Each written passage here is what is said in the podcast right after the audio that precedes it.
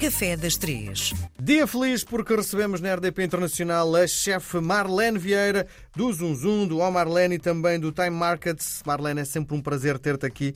Vamos começar por uma expressão tu usas a miúdas vezes nas nossas conversas e eu fui ouvindo, fui ouvindo, fui ouvindo, muitas vezes sem perceber o que é que querias dizer com isso, mas há uma expressão que tu usas muito no teu discurso, que é harmonização. É, é O que verdade. queres dizer quando utilizas a expressão Harmoniza- harmonização perfeita? Tu usas ainda o adjetivo que torna isto uma- ainda mais complicado de entender. O que é isso de uma harmonização perfeita? Olha, há muita essa expressão para harmonizar comida e vinho, não é? Uhum. Quando tu tens algum prato, imagina, estou aqui a pensar na cabidela, que é o meu prato português favorito, em que tu comes e, é, e, tu, e tu sentes que tem ali o doce do frango, porque o frango é adocicado, não é?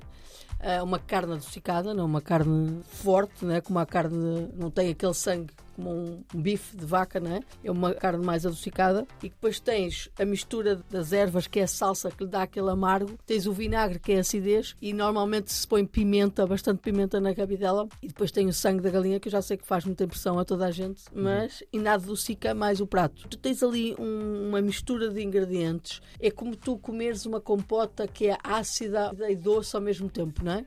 Aquilo se fosse só doce, tu não, epá, não conseguias degustar durante algum tempo. Ficava super enjoativo. Quando tu provas uma, uma compota e, e- há aquelas, o chutney, o famoso chutney, não é? Sim. Que tem, é picante, doce, salgado, ácido. E que tu dizes, epá, isto é perfeito. É perfeito, tem ali um conjunto de Uhum. Então o que componentes. estás-me a dizer é assim: nós conseguimos sentir quando comemos alguma coisa os vários sabores. camadas de sabor, Sim, é? na língua sentimos o picante, o Consegue doce. quase né? como separar, Sim. mas eles harmonizam-se todos depois dentro do, no teu palato, não é? Como é que se chega a esse estado? Conhecimento, muita experiência, muita prática, Muito erro? muito erro. É, essencialmente é isso, é experimentando e dizendo, olha, falta aqui qualquer coisa, vou experimentar por isto. Isto não resulta. Próxima vez eu vou juntar isto.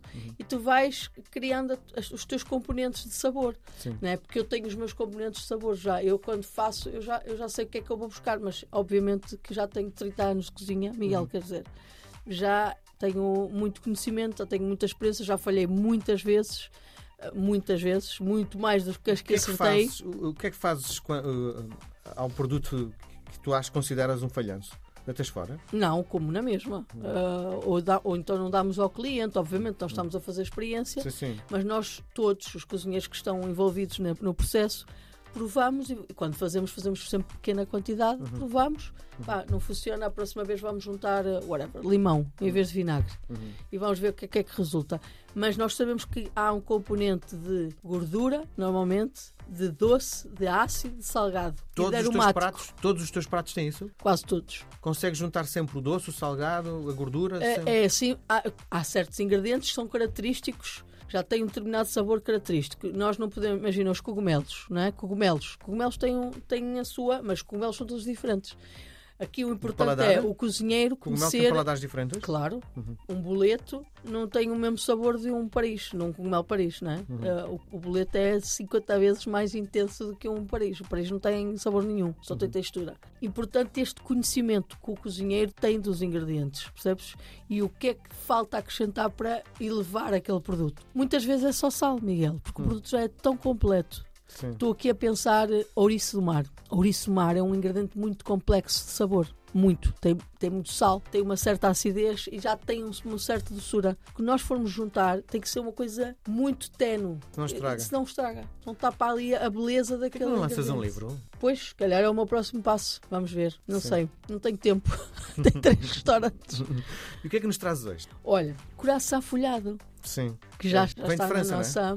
Vem de França, obviamente, massa folhada, né? Coração francês Uhum. ou coração folhado, que todos nós conhecemos. Qual a diferença entre corações? Disseste folhado, Há o brioche, não é? Há um- É uma mistura, que é uma massa é uma já de massa, pão de leite, é não uma é? é, é um género de pão de leite que depois é trabalhado de maneira a que ele tem aquele formato de croissant, não é? Que Uhum. é enro- é, é um triângulo que se enrola. Fácil de fazer em casa, não é? Não, não é Não? fácil de fazer em Não é casa. só massa? É importante é saber fazer a massa, né, Miguel? Que isso é que é, é o grau de dificuldade. E depois é a qualidade dos ingredientes. Sabes que Hum. o coração folhado é feito com manteiga própria para fazer folhados. O coração brioche leva ovos, leva, leva uma manteiga própria também. São coisas completamente diferentes. Não é um processo e depois tem muitos processos de descansar a massa, tende a massa, deixa, enrola, leveda, demora muito tempo. Percebes? Não é tanta dificuldade, é o processo. É longo. Não é a coisa mais simples de fazer, mas é dos produtos mais populares nas pastelarias hoje em dia também em Portugal, não é? E no Sim. mundo inteiro. Sim. Se tens a Não. noção como é que chega a Portugal? é? Ah, não faço ideia. Por acaso não fui estudar sobre isso. Sim. Mas acredito que venha tem a ver com a nossa imigração em massa para a França, não é? Eu lembro-me que há uns anos, para aí, os anos 80, havia uma croissanteria por esquina. Lisboa estava. a sério? Eu Estava não, eu não sei, como eu não impregnada- vivi toda a vida Sim. em Lisboa, tu, Estava- tu és sim, lisboeta, sim, não é? Sim, estava em todo o lado havia e os mais diferentes eh, A géneros de, de, de, de croissant depois desapareceu e agora, há relativamente pouco tempo, há um ano, Ah, giro, não voltaram outra vez em grande com uma série de franchisings de casas que vendem. Que não é. ta- Há uma mistura de brioche. Já reparaste Yes, que há uma mistura de brioche e, e mais crocante, que é, é, é uma mistura de brioche e folhado. Ah, pronto, pois é cada um a tentar ganhar ali o seu negócio, não é? A sua, a sua galinha dos ovos de ouro, porque é um produto que vende realmente muito bem e que, e que agora, é claro, que quem conseguir uma receita que nós dizemos assim, "Epá, é perfeito, são os melhores corações. Há vários famosos, não é? Os corações do Careca, Sim, que para mim são os melhores. Para mim, tecnicamente, está completamente errado. Eu não sei se devia dizer isto, É com certeza que devias. ah, mas é massa crua. Ah, já comestes? Do, do, Dos carecas? do careca, não. não? Já ouvi falar muito. Não, já comi, já comi. Já A comi já massa está crua e depois tem aquela camada gigante de açúcar Uhum. e crocante. Estás a ver aquela parte em que nós falámos da harmonização, da- de ser harmonioso. Para Sim. mim, não é. Completamente, é Então, completamente onde é que se come dentro da. O melhor eh, croissant Ah, o melhor coração folhado é em França. está feito? Não é, não é em Portugal, garantidamente, não é. É, Há muito bons e há espalhados aí por várias pastelarias. Ahm, hoje em dia, para fazer em casa, graças que as coisas vão lá, já se compra a massa folhada, Uhum.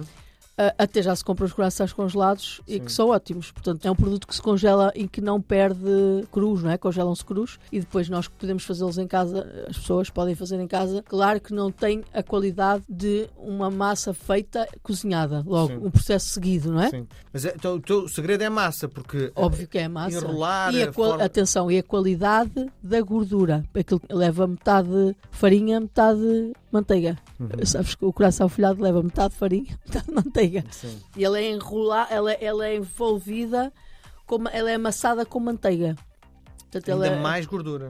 Ainda Não, é, mais é, é- a fa- a base é farinha e água. Fazes uma massa tipo pão. Estás a ver? Por isso é que fica-se com Faz os uma bola. tão, tão, Gordura, tão aquilo é metade gordura, metade farinha. Metade... Nossa senhora, um perigo para o colesterol, não é? Não penses nisso, Tá Miguel. Não penses nisso. Ok, muito bem. Nós, é que estou a pensar é, eh, de Comes manhã, Um croissant De manhã, uma vez ou almoço. duas por semana. Não podes comer todos os dias, não é? Não se pode. Miguel, não se pode é comer todos os dias a mesma coisa. Eu como ovos todos os dias, por exemplo, ao pequeno almoço. Uhum. É a coisa que eu mais adoro é comer ovos. Há uns anos atrás, lembras-te que as pessoas diziam ah, não se pode comer mais que dois ou três ovos. tu comes todos os dias ovos? E o meu marido obrigou-me a fazer exames, de certa- porque ele ficava preocupado com esta questão de- do fígado. Ai, o Sim. fígado vais dar cabo. Eu fui fazer eh, análises ao fígado e, e à vesícula e o médico foi o próprio a dizer: pode comer ovos todos os dias. O que é que pode acontecer? Tornar-me alérgica. Hum, Quando tu comes muitas vezes o mesmo produto, Sim. Saturas. o teu corpo pode, pode Rejeitar. criar uma rejeição e tornar-me. Até hoje não aconteceu, porque não sei. Agora já evito comer, não todos os dias, mas é muito difícil para mim passar sem ovos. Muito bem. Nós voltamos a Então conversar vá. na próxima semana. Já falamos de outra coisa. Bom dia, obrigado.